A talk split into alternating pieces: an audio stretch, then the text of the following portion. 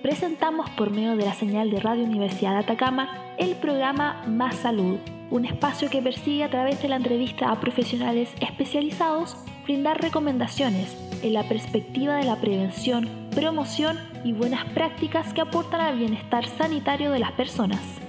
Este programa, conducido por el periodista Oscar Delgado, también está disponible en formato podcast para que pueda escucharlo cuantas veces sea oportuno. Bienvenidos y bienvenidas a una nueva edición de Más Salud. Como ha sido la tónica de este programa, les hemos estado hablando acerca de la contingencia de la pandemia COVID-19. Y en este sentido, el Departamento de Kinesiología de la Facultad de Ciencias de la Salud de la Universidad de Atacama ha editado el segundo número de la revista del departamento propiamente tal. En esta edición a este tema específico, COVID-19 coronavirus. Y para hablarnos al respecto nos están acompañando a través de la videollamada de WhatsApp Sergio Jiménez Torres, kinesiólogo con licenciatura en rehabilitación, magíster en ciencias de la motricidad humana, candidato a doctor en ciencias de la salud en Australia, académico del Departamento de Kinesiología de la Universidad de Atacama y desde el año 2019 es el editor principal de la revista de kinesiología, coordinador de investigación del departamento. Bienvenido Sergio, ¿cómo está? Gracias por la invitación, igual a los colegas, con todas las ganas de contarles con respecto a esta revista, a esta nueva edición y también, o sea, la, la propuesta que, que, llevamos a cabo, en general, la mayoría de los colegas que están participando como editores de la revista, con respecto a promocionar y darle auge a nuestro quehacer, no, no solamente como kinesiólogos, sino que también como para contar eh, nuestra anécdota y, también en qué nos, nos estamos eh, eh, basando nosotros para poder llevar a cabo este, este proceso de pandemia que ha sido complicado para muchos y como muestra esta, esta, esta entrega hacia la comunidad, tanto científica como también comunidad que nos rodea, principalmente de la región que es la revista o el segundo volumen de la revista de kinesiología. También en esta ocasión nos acompaña Nicolás Van Niekerk, que tiene grado de magíster en Ciencias de la Salud y el Deporte, licenciado en Kinesiología. Diplomados también tiene en Rehabilitación Clínica basada en la evidencia, investigación y educación universitaria, nuevas tendencias en educación superior, Kinesiología cardiovascular integrativa y su área de desempeño es la fisiología de esfuerzo y medicina deportiva. ¿Cómo está Nicolás? Hola Oscar, ¿qué tal? En realidad, bastante contento por esta invitación y también muy, muy feliz por la, por la revista que hemos logrado como departamento con todos los colegas. Y es un gran avance también a, a, la educación que se le hace a la población, ¿verdad? Sobre todo en este tiempo de pandemia, en donde tenemos que estar eh, bien informados sobre todos los eh, efectos que está causando el COVID-19. Entonces, de esa manera podemos estar más protegidos, ¿verdad? Y evitar poder tener mm, mayor gravedad en toda esta pandemia. Ciertamente el número 2 de la revista del Departamento de Kinesiología ha tenido un objetivo esencial en el sentido de que ha sido un especial COVID-19 y en la promoción ha tenido diversas reacciones en las redes sociales y sobre esto quería preguntarle a Sergio ¿Cuáles fueron los objetivos que se plantearon al desarrollar esta publicación? ¿Cuál es el público que se estaban planteando y cuál es la línea editorial en estos términos? Bueno, en, primera instancia eh, pensamos principalmente en, nuestra, en nuestro eh, enlace con los egresados, como también la comunidad científica relacionada con el área de salud en general pero desde el punto de vista de la kinesiología. Sin embargo, muchos colegas se han dado cuenta de que este trabajo es, ha sido bastante integral, ¿ya? Y bueno, el objetivo de la, de la, de la de esta revista ha sido el dar a conocer la experiencia o la opinión, porque la verdad que el, la, el número, el segundo volumen, es un cúmulo de, de artículos de opinión, ya que nos llegaron de bastantes partes, no solamente de la región, sino que también de afuera. Y lo interesante es que se nos cuenta la experiencia de los, de los colegas desde un punto de vista, obviamente, de la kinesiología, pero ellos, en, ellos desde, desde, la, desde su, su participación como entidades de la salud, eh, pueden contar o nos dan la experiencia con respecto a cómo se han manejado o cómo se llevan durante todos estos meses el, el momento crítico de la pandemia, el momento más de pic, tanto, por ejemplo, en España, que llegaron dos casos de España, como también lo que está pasando en, en Chile, ¿ya? con respecto a todos los procesos y, la, y, y, sobre todo los niveles que tenemos que enfrentar con respecto al, al, al, a, nuestro, a nuestros protocolos y a nuestro a nuestro quehacer como kinesiólogos. Pero, como dices tú, la, la primera línea era hacia, los, eh, hacia todos los colegas kinesiólogos, pero también para todos los colegas del área de la salud, ¿ya? Pero secundariamente, yo diría, de forma paralela, eh, los, los, artículos están escritos de una forma muy, muy, simple para que también llegue no solamente a la comunidad eh, académica, a la, unidad, a la comunidad universitaria, sino que también a, cualquier persona que quiera leer o quiera entender cómo nosotros nos enfrentamos con este, con este proceso, ¿ya? En cuanto a conocimiento y cómo son los protocolos que estamos llevando a cabo diferentes kinesiólogos, diferentes gremios de kinesiólogos para enfrentar la, la pandemia.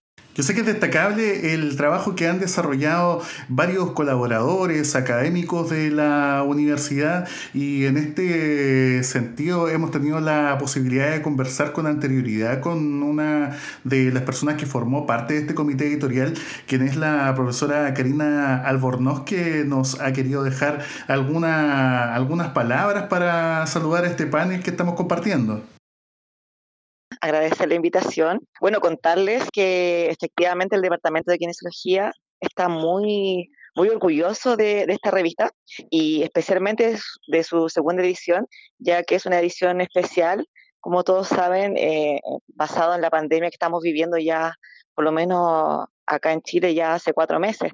Eh, por eso eh, nosotros quisimos dar una mirada eh, multidisciplinar desde la kinesiología, donde la comunidad académica, la comunidad en general se va a encontrar con diversos artículos y diversas columnas de opinión que vamos a encontrar desde la actividad física y la prevención de síndromes metabólicos. Eh, vamos a encontrar también un artículo muy interesante que escribió Marco Abarca, un académico del Departamento de Kinesiología, sobre las secuelas neurológicas que puede dejar esta enfermedad, SARS, COP2, ¿no es cierto?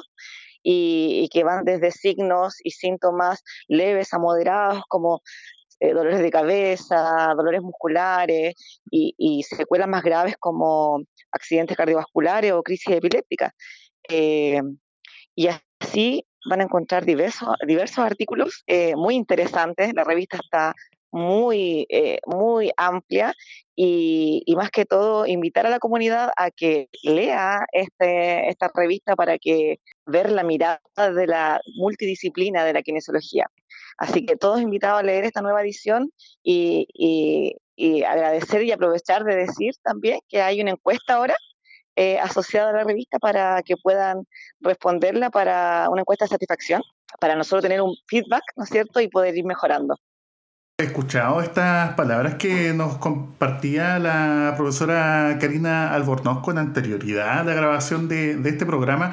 Me lleva a preguntarle a Nicolás sobre un tema que es tremendamente contingente y que probablemente también va a ser de mucho interés para todas las personas que nos escuchan. El tema que usted ha tratado en la revista, que es la obesidad como factor de riesgo en COVID-19. Si nos pudiera ilustrar un poco más al respecto, por favor. Claro, Oscar. Eh, en realidad, lo que me motivó a hacer el artículo sobre la obesidad era porque realmente nosotros teníamos una, una pandemia silenciosa que es la obesidad a nivel mundial. Entonces, en ese contexto, eh, esta pandemia nunca fue bien abordada. En nuestro país tiene alto índice de obesidad. Pensemos que de tres, tres de cada cuatro personas son obesas en nuestro país. Entonces es una escala bastante alta y los porcentajes también son altos en nuestra región. Y esto también puede ser debido también a la inactividad física, porque somos un país sedentario, ya teniendo una inactividad física de un 80%. Entonces me llamó la atención y quise verificar si es que eh, aparte de los factores de riesgo que se hablaba, que especialmente de la edad, en donde las personas mayores eran más, más complejas quizá o más fácil que se contagien con el COVID y mayores complicaciones, actualmente se ha informado y se ha investigado que la obesidad es un factor de riesgo. ¿ya? Pensemos que la obesidad es una enfermedad crónica no transmisible que te genera inflamación crónica pero leve. Y esa inflamación, ¿verdad? Genera que tu sistema inmune sea más débil. De esa manera tienes más facilidad para contagiarte y aparte el tratamiento médico se hace mucho más complejo. Más complejo tanto por la parte clínica, porque tiene menos, eh, se complica el sistema respiratorio, pero también el cómo se utiliza o cómo se moviliza la parte médica, porque cuesta mucho más, ¿verdad?, tratar a un paciente con, con obesidad que un paciente que no presenta obesidad, tanto en la parte clínica como también sistémica. Y dentro de este artículo hice una pequeña revisión y en el cual ya se está como abocando que el, la obesidad es un factor de riesgo, más que contagiarse, un factor de riesgo a agravarse a los pacientes contagiados con el COVID-19. Es decir, hay un mayor porcentaje de pacientes obesos que están en ventilación mecánica actualmente. Y eso es un hecho, ¿verdad? Entonces nos, nos ponemos a pensar que ya son dos pandemias, ¿verdad? Que la obesidad más el COVID-19. Y esto nos da ganas de, incentivar a las personas a cambiar un poco los hábitos, ¿verdad?, de sedentarismo, que actualmente deben estar mucho más altos por el confinamiento en que estamos, y intentar hacer actividad física dentro de nuestros hogares para evitar un poco este sedentarismo. Recordemos que el sedentario es una persona que hace menos de 30 minutos al día una actividad moderada. Entonces, es bastante lógico pensar esto. En el transcurso del artículo también nos daba a conocer algunas cifras, pero se refería a cuáles son los factores de riesgo en tanto a la probabilidad de hospitalización, se refería, si, me lo pudiera aclarar un, un poco más y también cómo el síndrome metabólico también ingresa como un factor de riesgo asociado a la obesidad también. De hecho, ya tener la enfermedad de la obesidad, porque hay que, hay que hablar con términos de enfermedad, porque uno está enfermo cuando está obeso, puede tener varias complicaciones. Dentro de esas son los signos metabólicos, ¿verdad? En donde puedes tener resistencia a la insulina, puedes tener diabetes, hipertensión.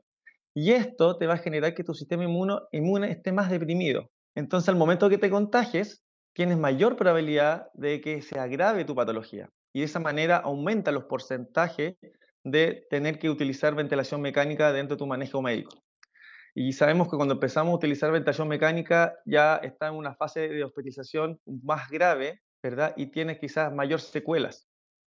Entonces, el, el ser obeso actualmente tienes un factor de riesgo tanto de, tener más posibilidad de contagiarte y a la vez de el, el, proceso médico de la hospitalización llevar a tener que estar con ventilación mecánica. Estamos conversando en Más Salud con los académicos de la Facultad de Ciencias de la Salud, Magíster eh, Sergio Jiménez y Magíster Nicolás Van Niekerk, sobre el lanzamiento del segundo número de la revista del Departamento de Kinesiología, cuya edición especial Coronavirus COVID-19 es la segunda de la serie y todavía queda una nueva revista que tendrían que sacar hacia finales de este año.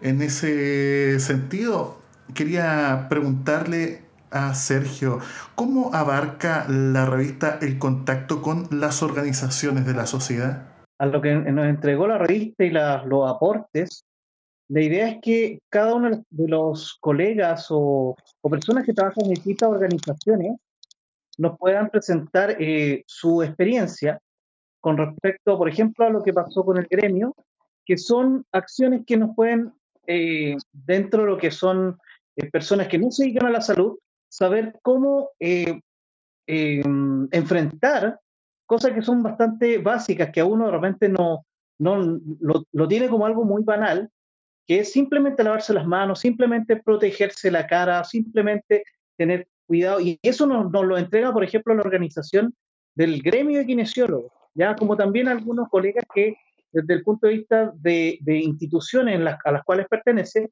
nosotros vamos haciendo ese vínculo y ellos nos van entregando o otorgando como un tipo de, educación que no solamente la impartimos nosotros los, los, colegas, sino que también a través de la revista hacia la comunidad en general, ¿ya?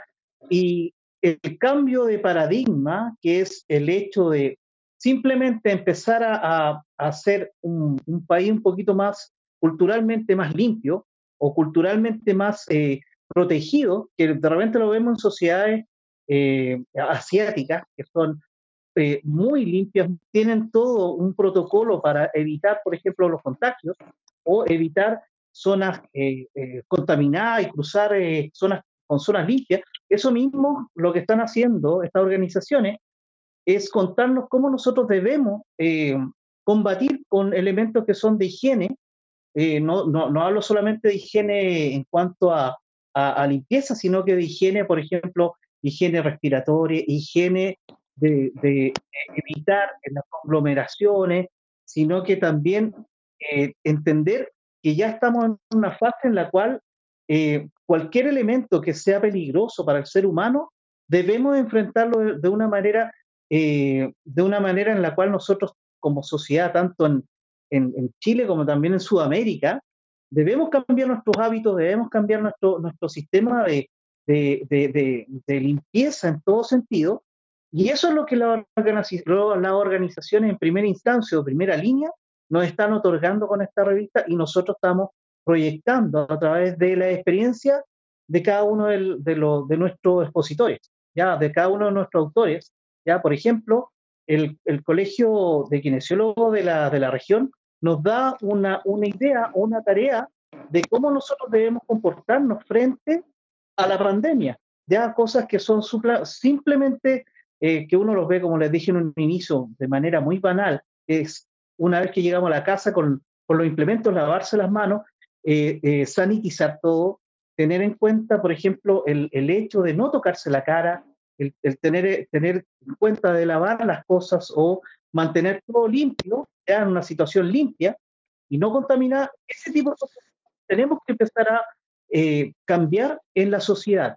Y eso es lo que estamos tratando de hacer con respecto a como tú, tú, me preguntaste, Oscar, con las organizaciones, que nosotros a través de nuestra revista eh, exportemos o entreguemos a la, a la comunidad esta información de manera ordenada.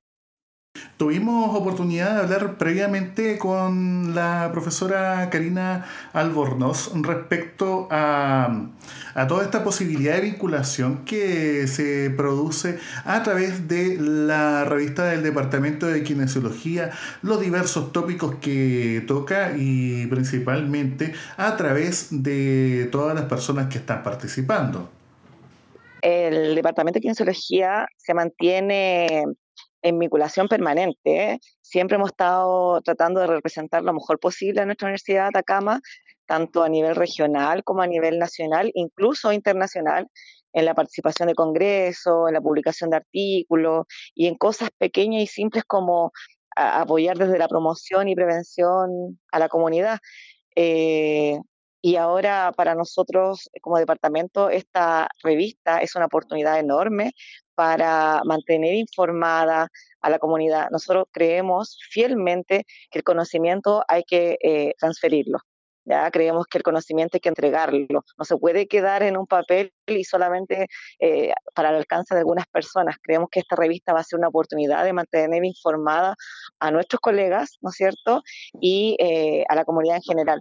Nosotros tenemos una base de datos de bastantes kinesiólogos de la región, de la gran mayoría de los kinesiólogos de la región, y eh, especialmente a nuestros egresados y titulados, que la idea es en un futuro que esta revista se vuelva una revista científica, ¿por qué no? Postularlo a ello. Eh, y por último, eh, recibir también artículos, artículos de opinión para la persona que quiera contarnos mostrar su estudio, que quiera postular su estudio para que se los mostremos en esta revista, nosotros sean publicables en unas próximas ediciones. Incluso invitamos a la comunidad a, a mostrarnos sus buenas prácticas profesionales también, ¿por qué no? Así que creemos que esta es una muy buena instancia para seguir publicando, para que nos den eh, fuerza para seguir sacando ediciones y ojalá más de dos al año, así que esperemos que así resulte. Bien nos hablaba Karina respecto de la vinculación que promueve la revista del Departamento de Kinesiología. Quería retomar la conversación con Nicolás para preguntarle acerca de, su opinión personal sobre participar en este tipo de publicaciones de divulgación científica que se realizan a través de la Universidad de Atacama. ¿Qué le ha parecido? Eh, fabuloso, Oscar. Eh, la realidad esta es la segunda vez que participo eh, con alguna investigación en la revista. En la primera revista también lo hice. Y nosotros como académicos, propiamente tal, nuevos o con poco, no sé, pocos años en la universidad, llevamos alrededor de seis años, hemos estado potenciando bastante lo que es la investigación, sobre todo en el departamento. En base a esto, eh, somos un gran equipo en el cual trabajamos en conjunto, ¿verdad? Eh, somos una, tenemos una, cada uno tiene su línea de investigación y lo ideal es que cada uno vaya también mostrando en esta revista con artículos, ¿verdad? Que son un poco más pequeños, en donde uno, qué es lo que quiere expresar a la sociedad sobre lo que está ocurriendo. En base a eso, cada uno tiene su línea de investigación y genera también, eh, más que todo, genera temas informativos acorde a lo que estaba pasando. Por eso es que la revista COVID-19 eh, ha sido muy atingente, ¿verdad? Y ha sido también muy, muy bien valorada por toda la gente que lo ha leído. Sergio, yo también le quería preguntar ah, acerca de los temas presentados en la revista. ¿Cuáles son los que recomienda para la lectura de la gente? Porque esto también se puede conocer a través de un link a través de, un sitio electrónico. La gente, quienes nos escuchan y se interesan, pueden leer la revista, ¿no es así? Sí, sí. De hecho, hay, hay bastantes temas que son, que parten desde, desde, eh, desde el conocimiento eh, importante y esencial y de manera simple que lo presenta, por ejemplo, el profesor eh, Luis Urreta, el cual nos, da a conocer cómo, cómo es la anatomía de la, de la, de la de las vías aéreas bajas, que es donde se está produciendo el, problema en sí, o lo que más la comunidad científica está enfocando su, su, ojo. ¿Por qué? Porque es acá donde se está produciendo el conflicto de la, de, la gravedad del COVID en cuanto al sistema respiratorio. Por ende, ahí el, el, marco que nos da el profesor Luis es bastante, eh, bastante simple y a la vez también nos entrega en forma concisa la forma o la, manera de, entender qué es lo que está ocurriendo, sobre todo en las vías aéreas bajas. Por otro lado, también tenemos el artículo que nos da eh, eh, Karina con, con, Pablo, ¿ya? Que ustedes lo ven también son eh, Pablo Álvarez, ¿ya?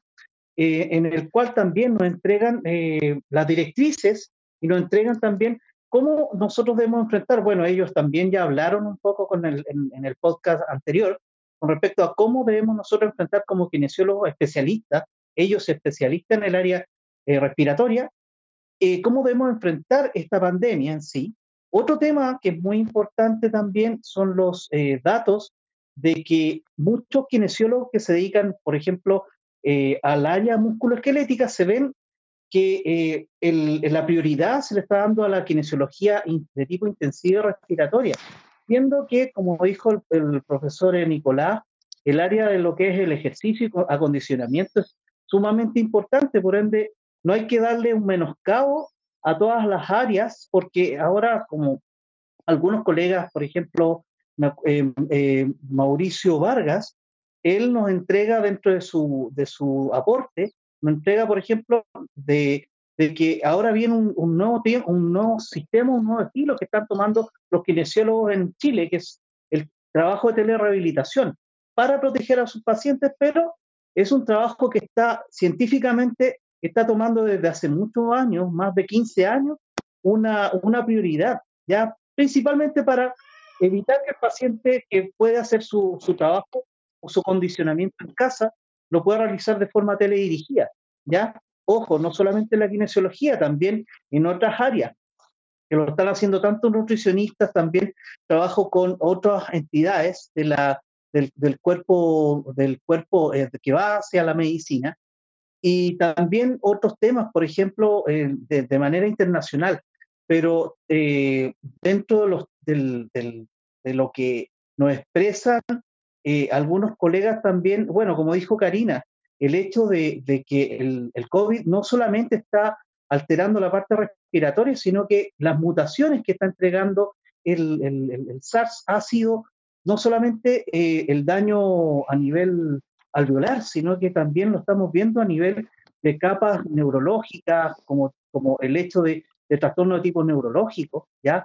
Hay, hay alteraciones de las vainas de mielina y un montón de elementos que van saliendo a la par, como también lo expresó el profesor Nicolás, que el, el, el hecho de tener una, una condición de, de obesidad también aumenta la gravedad.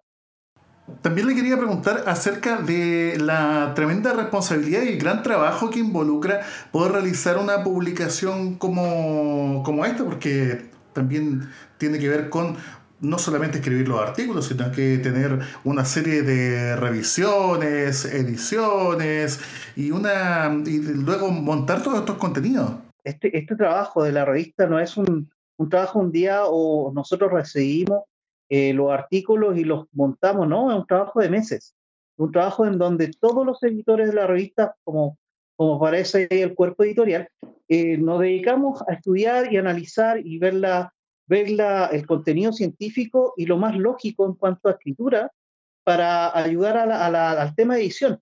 Todo, todo, todo el cuerpo eh, editor, editor nos dedicamos a arreglarlo lo mejor posible y lo más simple posible para que salga a la comunidad. Y estos ah, son trabajos que, que, han sido o no han llegado de meses para poder establecer esta revista o poder ensamblar o maquetar esta revista para poder llevarla al público.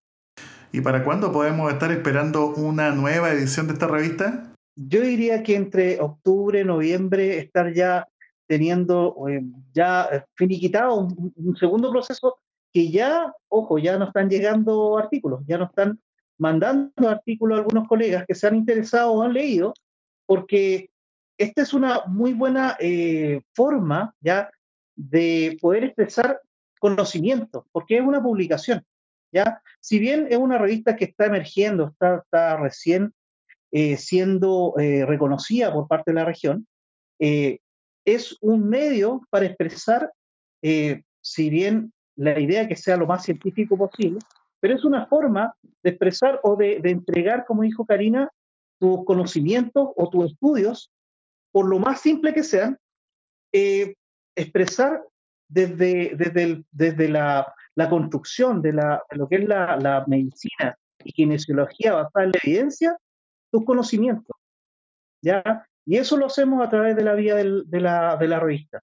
Quiero felicitar este gran trabajo que han realizado en el Departamento de Kinesiología y también agradecer a los académicos que nos han acompañado en esta edición de Más Salud, quienes han sido Sergio Torres y Nicolás Van Niekerk a quien nuevamente agradecemos por participar en Más Salud. Así que esperamos tenerle eh, nuevamente en nuestro programa, ojalá también mostrando el número 3 de la revista del Departamento de Kinesiología. Sergio. Y agradecer también la invitación.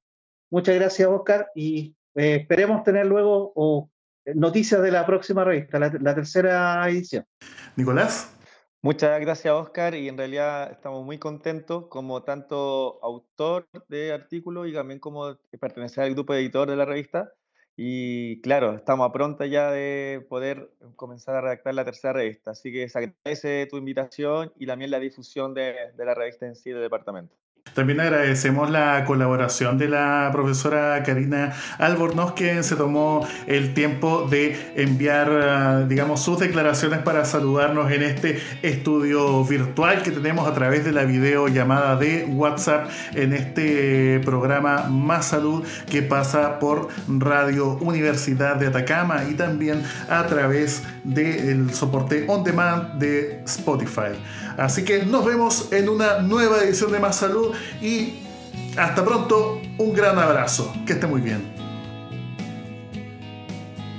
Hemos transmitido una nueva edición del programa Más Salud que produce la Dirección de Vinculación y Comunicaciones en un esfuerzo conjunto con la Facultad de Ciencias de la Salud de la Universidad de Atacama. Los dejamos invitados para la próxima semana por la 96.5 de la frecuencia modulada para ofrecer a usted más interesantes temas con los expertos de nuestra Universidad de Atacama y que puede escucharlos en nuestro podcast cada vez que lo necesite.